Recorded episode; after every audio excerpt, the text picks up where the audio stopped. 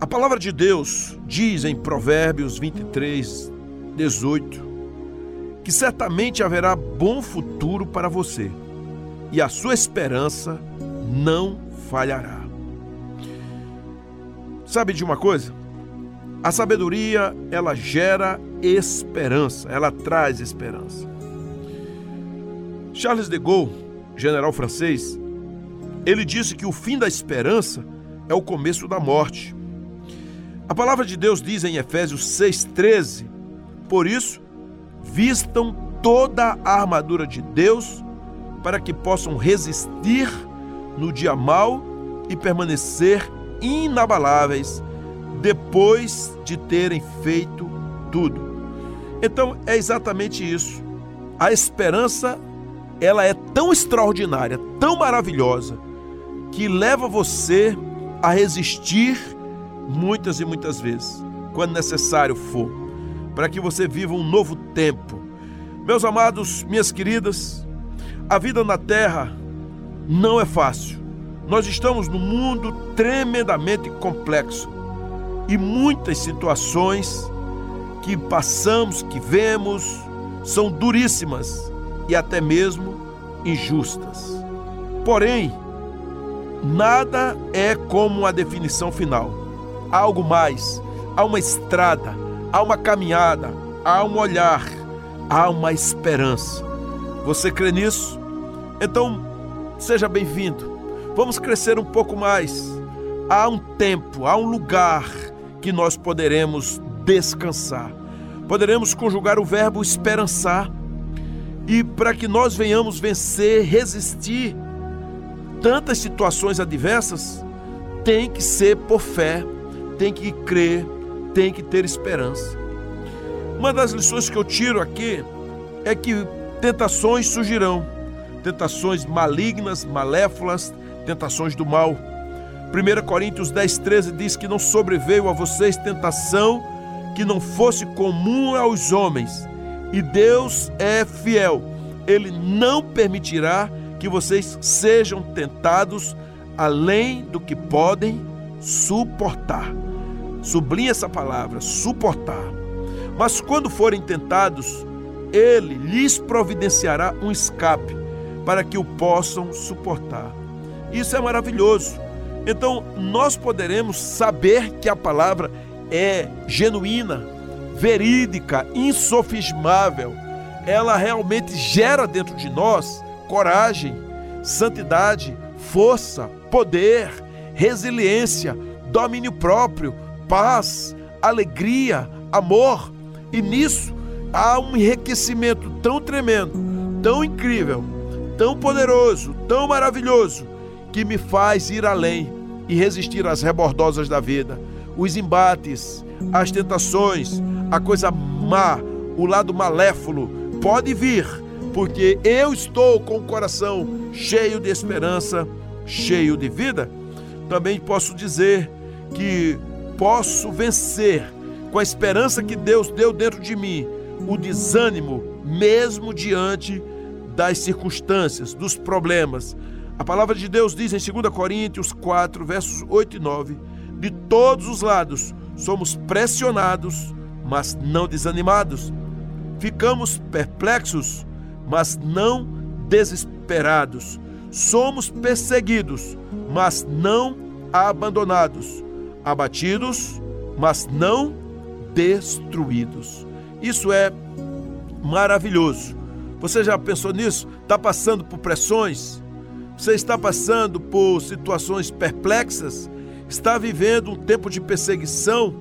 Você está abatida, abatido? Pois é, preciso dizer também que a esperança leva você a não se desanimar, a não se desesperar, a não abandonar e por causa disso não seremos destruídos.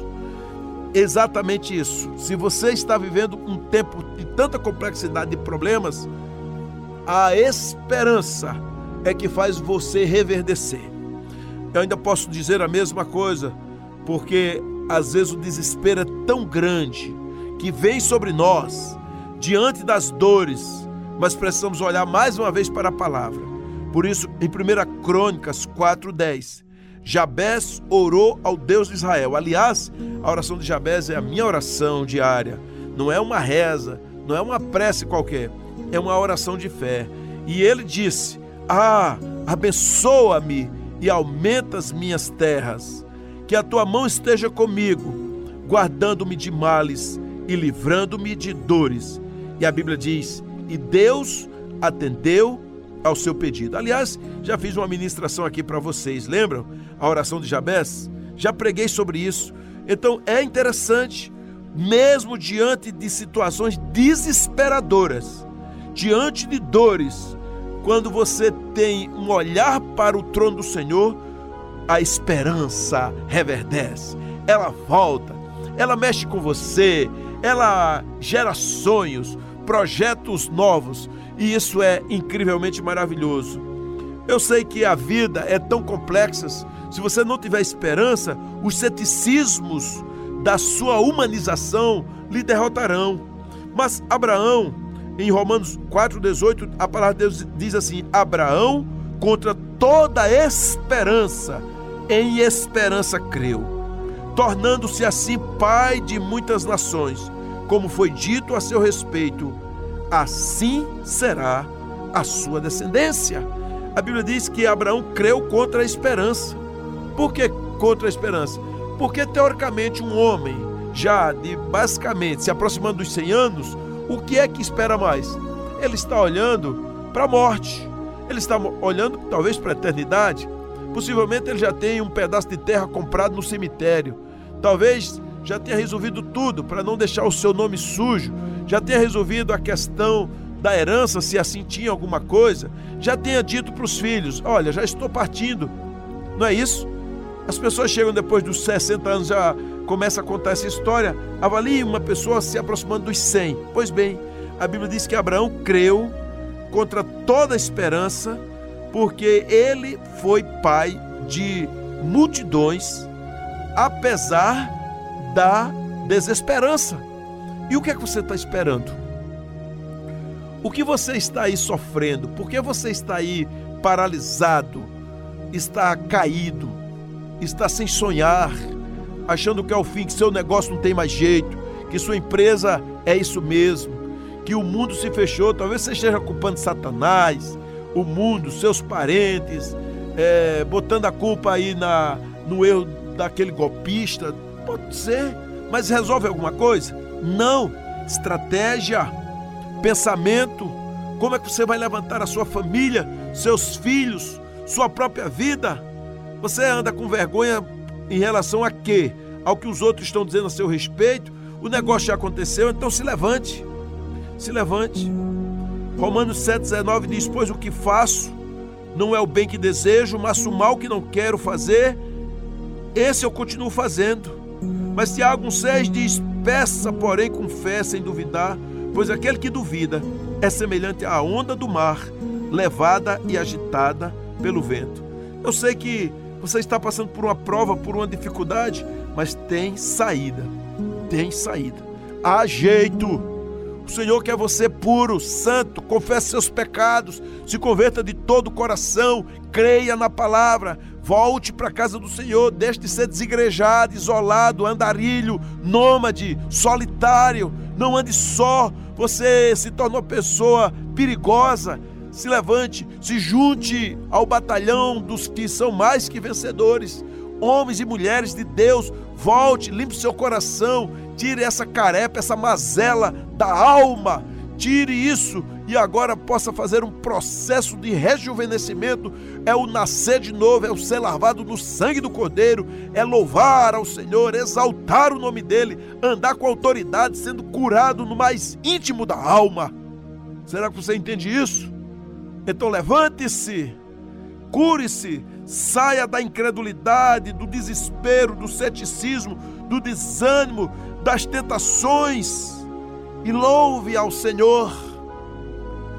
Viva profeticamente, creia na palavra, na obediência do Senhor, leia a Bíblia de capa a capa, ore a Deus, dobre os seus joelhos, é, invoque o nome do Senhor em nome de Jesus e o Espírito Santo vai viver em você. Perguntei a um jovem por que você faz o que faz? Ele disse: Eu não sei. Eu disse: É porque você falta render-se a Jesus completamente. Completamente. Uma outra lição que eu tiro aqui é a respeito do seu coração. Olhe para o seu coração. Olhe profundamente para o seu coração. O que é que tem nele? Seu coração é puro? Seu coração é santo? Ele é separado? Seu coração foi todo rasgado e confesso diante do Senhor? Ou seu coração guarda coisas velhas, pecados, raiva, ira, tristeza, desesperança, ressentimentos, mágoas? O que é que ele tem? Cuidado com isso. Eu estou falando de um tempo de esperança, de um tempo de resistir o mal, de um tempo de pureza, de santidade, um tempo de quebrantamento, um tempo de renovo, um tempo de restauração através do poder do Espírito Santo, lavado no sangue do Cordeiro. Então, essa é uma lição. Cuidado com o seu coração, cuidados com os movimentos dos seus sentimentos do seu coração, da sua alma, do que você fala, do que deixa introjetado na mente. Olha o que diz Jó 5:2, parte A: o ressentimento mata o insensato. Pois é. Em Jó 36:13 diz: os que têm coração ímpio guardam ressentimento, mesmo quando ele os agrilhoa, eles não clamam por socorro. A palavra grilhoar é prender, é travar, é aprisionar. E nós somos chamados para poder examinar o coração. Olha só o que a Bíblia diz. Porque quem tem o coração ímpio guarda ressentimento.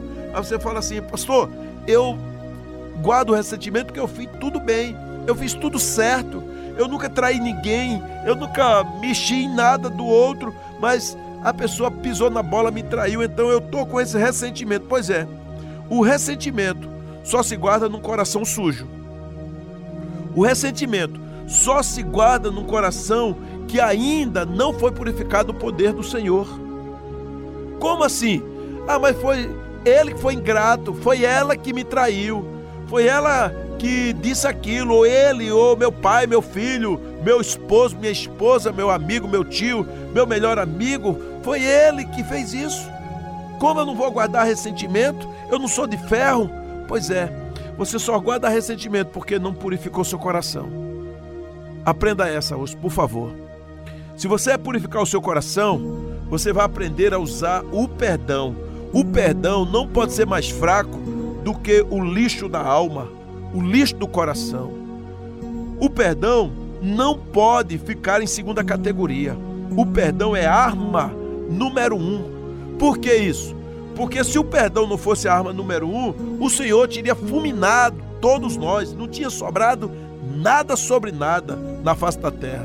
Mas por causa do seu amor no coração, ele gerou o perdão a Bíblia diz que todo aquele que confessa, que invoca o nome de Jesus é salvo. Gente, não está dizendo se o camarada é um criminoso, um bandido, uh, um assaltante, um estuprador, um pedófilo. Não, está dizendo que todo aquele, todo aquele que invocar o nome do Senhor, todo aquele que crê, todo aquele que ir aos pés do Senhor, essa pessoa será salva, essa pessoa será tratada, essa pessoa será curada no Senhor Jesus. Só isso. Então, por favor, trate o seu coração. Eu concluo essa mensagem dizendo: será que hoje você aceita se encher de esperança, viver um tempo novo e resistir tentações, desânimos, desesperos, ceticismos, incredulidades, iras, raivas, impurezas, ressentimentos. Você consegue? Então, esse é o tempo. Que tal a gente trocar todo esse lixão por uma vida cheia de esperança, sabendo que dias melhores virão, que o Senhor te abençoará, que o Senhor te fará ir além. Então, esse é um tempo de mudança. Romanos 15, 13 diz que o Deus da esperança os encha de toda alegria e paz por sua confiança nele, para que vocês transbordem de esperança pelo poder do Espírito Santo. Então vamos desistir de desistir. Há uma saída porque há uma esperança. E realmente esse é o tempo. Enquanto existe vida, há uma esperança. Vamos crescer. Volte agora para o Senhor, para que o nome dele seja glorificado e você cresça. Deus te abençoe, Deus te encha de graça e poder, hoje e sempre. Amém.